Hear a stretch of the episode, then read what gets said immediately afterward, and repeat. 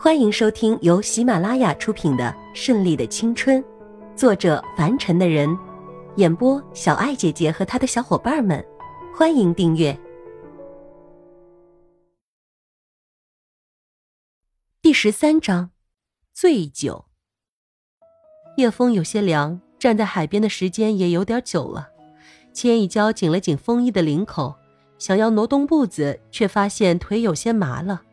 稍稍活动一下，慢慢适应了僵直的感觉，这才走向车子。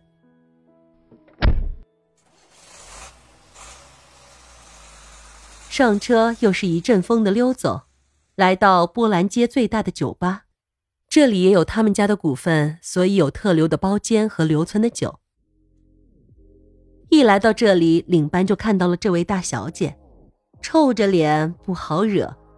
但碍于身份，还是要主动上前打招呼。大小姐来啦，怎么我不能来吗？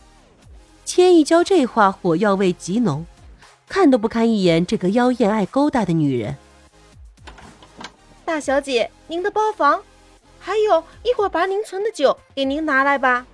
领班知道这位大小姐心情不爽，还是带着刺儿来的，敢怒不敢言的跟在一旁。尴尬的笑着，静听着有什么吩咐。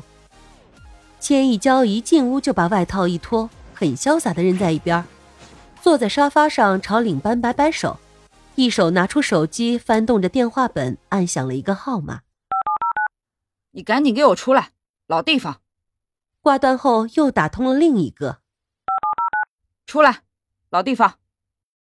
两个闺蜜一听千一娇语气不善，所以也没有多问。不管自己身边有多么重要的事情，只要一听死党闺蜜有事儿，必须是第一时间赶到。不管以前他们在一起怎么吵架，但是感情越吵越好。所以不管当初他们分离多远，但只要他们一见面，就有说不完的话。不管现在身边是否有另一半，但是只要对方有事儿，他们就会第一时间跑去好友身边安慰，能一起抱着哭。抱着笑，抱着喝酒，喝到大醉，但就是不会让她一个人独自舔舐伤口。当两个闺蜜苏清玄和伊娃到的时候，千一娇已经自己把一瓶奥斯托洛夫斯基喝光了，现在正在喝着八二年的拉菲。桌上摆满了一桌子的酒瓶，白的、啤的，还有红的。两人不由对视一眼，好久没有这样了。是的，好久没有这样了。上一次这样还是八年前，那时候虽然还小，但喝的却是不少，也是醉酒了。那一次是他失去了给他母亲一般关怀的阿姨，他痛不欲生，很伤心的喝得酩酊大醉。这两位好友也是一直奉陪到底。那次喝完之后，千一娇整整昏睡了一个星期。见两位好友来了，却一直站在门口，千一娇苦涩的笑了。来了，快，坐坐，坐着陪我喝酒，看这些够不够？两人走过来，知道他心里肯定是又痛了，但他们从来不会说别喝了，借酒消愁不好，只是温柔的抚弄着他的头发。一人拿起一瓶酒，陪他一醉方休。但这次他反而越喝越清醒，不知道是为什么。喝完之后，脑海里那个男人的影子更加根深蒂固了。小姐，你是个女人呀，怎么不能？怎么可以这么粗鲁？在拉斯维加斯一路找你找到，怎么办？终于又见，知道我是干什么的吗？你不觉得竟然敢这么很有缘分吗？那么我就要。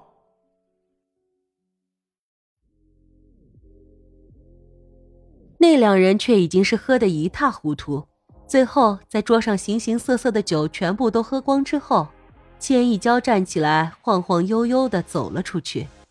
领班一直在门口等着千金大小姐出来，看到她出来，显然已经喝了不少，上前很献媚的扶着，并关切的问：“大小姐，你还好吧？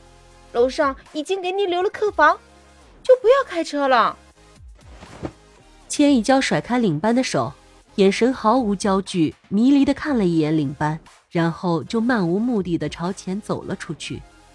一走一晃悠，脚下踩着三尺高的高跟鞋，却没有丝毫的不妥。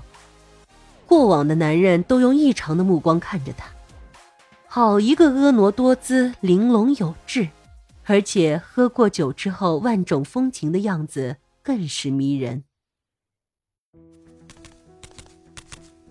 两个长相猥琐的男人凑了过来，一个拦住他的去路，一个拦住后路。两人一手杵在墙边，一副风流倜傥的样子，挑逗的把着他的下颌。好一个漂亮的小妞啊！怎么喝了这么多呀？是不是有什么伤心事儿啊？要不要跟大爷聊聊？大爷也可以请你喝一杯啊！怎么样啊？男人放肆的笑着，千一娇晃悠了两下，差点要栽倒在前面那个红格子衬衫男人的身上。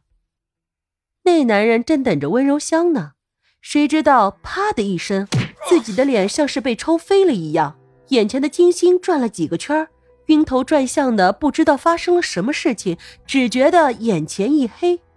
后面那个男人大叫起来：“你是谁？好大的狗胆，竟然敢动我们杰克！你是活的不耐烦了吧？我要你好！”话还没说完。一嘴的牙齿或着血喷了出来，应声倒地，连再睁眼的机会都没有，直接晕了过去。此时过道里来往的人都吓得东逃西窜，女人们都吓得花容失色，领班也躲在一旁不敢出声，只有千亿娇靠在墙壁上，还在左右晃悠，一手摸着自己蓬乱的头发，闭着眼睛，好像这里的事情跟他没有关系一样。本集播讲完毕，喜欢的话就订阅吧，下集更精彩哦。